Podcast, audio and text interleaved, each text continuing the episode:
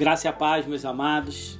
Muito bom tê-los aqui para darmos continuidade a mais uma mais um capítulo, né, da história da igreja e hoje será o nosso último capítulo falando sobre as perseguições. E hoje eu vou falar um pouco sobre as perseguições gerais.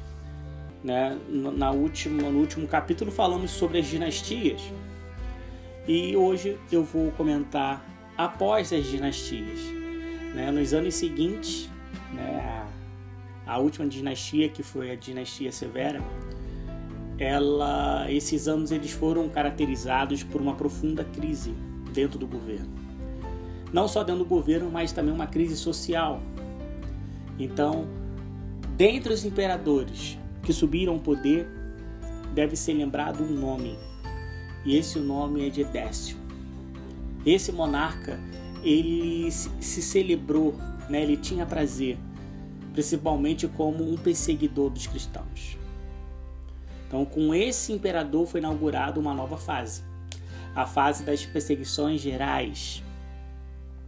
No ano seguinte, que ele tomou posse como imperador, ele declarou, né, ele escreveu um edito, né, uma, uma resolução, um, um pedido, definindo o seguinte, que todos os seus súditos, eles deveriam sacrificar os deuses por meio de um ato solene não somente fazer um ato solene, mas que os funcionários, vamos dizer assim, os funcionários públicos da época, eles deveriam registrar em uma lista oficial o nome das famílias que iam realizando esses sacrifícios. Então, dessa forma, o imperador ele teria em seu poder, em sua mão, o número exato de pessoas que estavam sujeitas a esse, a esse ato. Então, com isso tudo se criou algo interessante. Criou uma difícil conjuntura para os nossos irmãos cristãos da época. Dentre elas, renegar a fé por um ato de idolatria ou expor-se às cruéis penas em não fazer. E com isso, novamente, a igreja cristã foi colocada à prova. Nas grandes cidades da época, como Alexandria, Esmirna e Roma, muitos renegaram sua fé. Todavia, mais havia uma multidão de fiéis, de ambos os sexos e de, de todas as idades. Deram seu testemunho da, da sua própria fé com sangue. Deram sua vida em favor do Evangelho. E essa terrível perseguição, ela foi breve em relação às outras. Ela foi diminuindo na primavera do ano de 251. Ou seja, desde que foi colocado essa prova né, em, dois, em 249, ela resistiu apenas durante dois anos essa perseguição. Mas muitos dos nossos irmãos eles morreram para não negar a fé a Cristo. O outro imperador que assumiu depois foi Valeriano, sucessor desse imperador Décio. Foi provável, foi muito favorável, vamos dizer assim, aos cristãos no início do seu governo ele só perseguiu os cristãos apenas nos últimos anos. E quando foi no ano de 284, subiu ao trono, ao trono imperial, um imperador chamado Diocleciano. Então, durante seu governo, várias e várias foram as reformas realizadas permitindo a sobrevivência do Império Romano ao longo do século. Ele decidiu o seguinte: que um, um imperador não deveria morar em Roma, mas se estabelecer o mais perto do possível das fronteiras.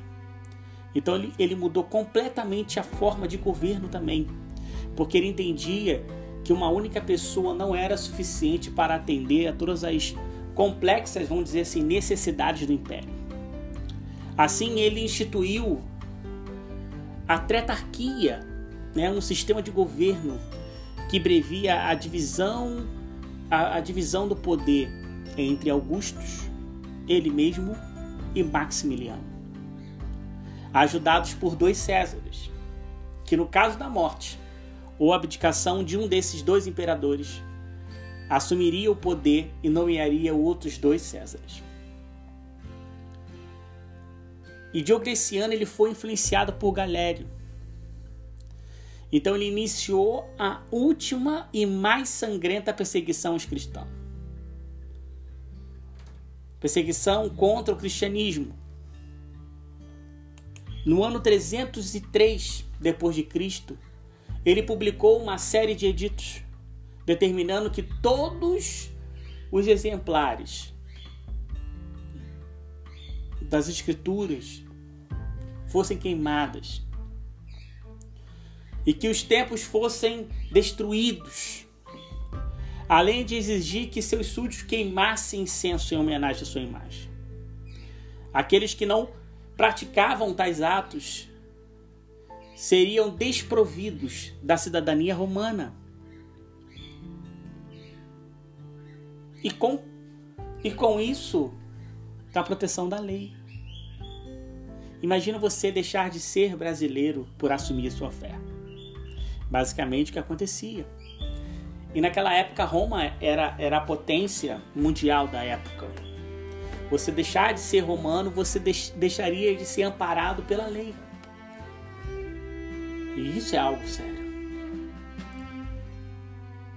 Em alguns lugares, alguns relatos falam que os nossos irmãos cristãos eles eram presos dentro dos templos. E depois eles eram incendiados os templos, com todos no seu interior. Isso consta que o imperador Diocleciano ele colocou, ele colocou um monumento. E nesse monumento existia a seguinte inscrição: Em honra ao extermínio da superstição cristã. Dois anos depois, no ano de 305, o imperador ele se retirou à vida particular e colocou Maximiliano a fazer o mesmo. Os dois Césares, Galério e Constâncio, assumiram o poder, defragando uma luta acirrada entre os dois aspirantes a César.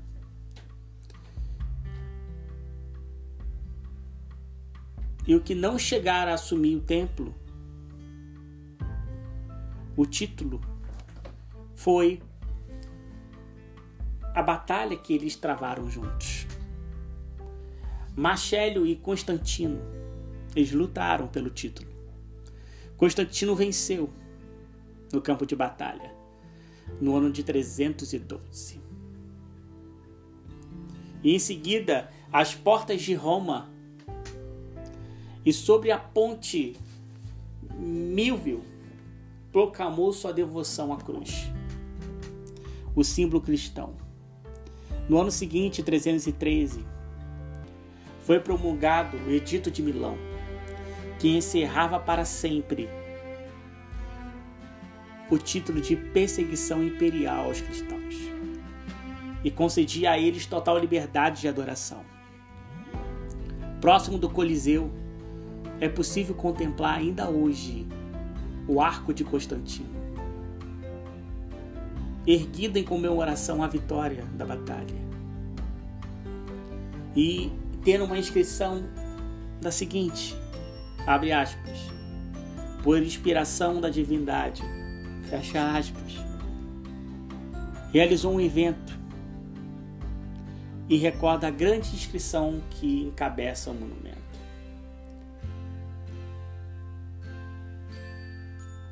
Constantino ele não escondeu as suas preferências com a nova religião. Por sua ordem e com seu auxílio, foi construída a principal basílica romana, a de São Pedro no Vaticano. que está em pé até hoje. Bom, meus amados, encerramos aqui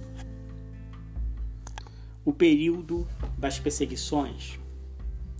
É claro que eu falei de uma maneira geral sobre todas essas perseguições.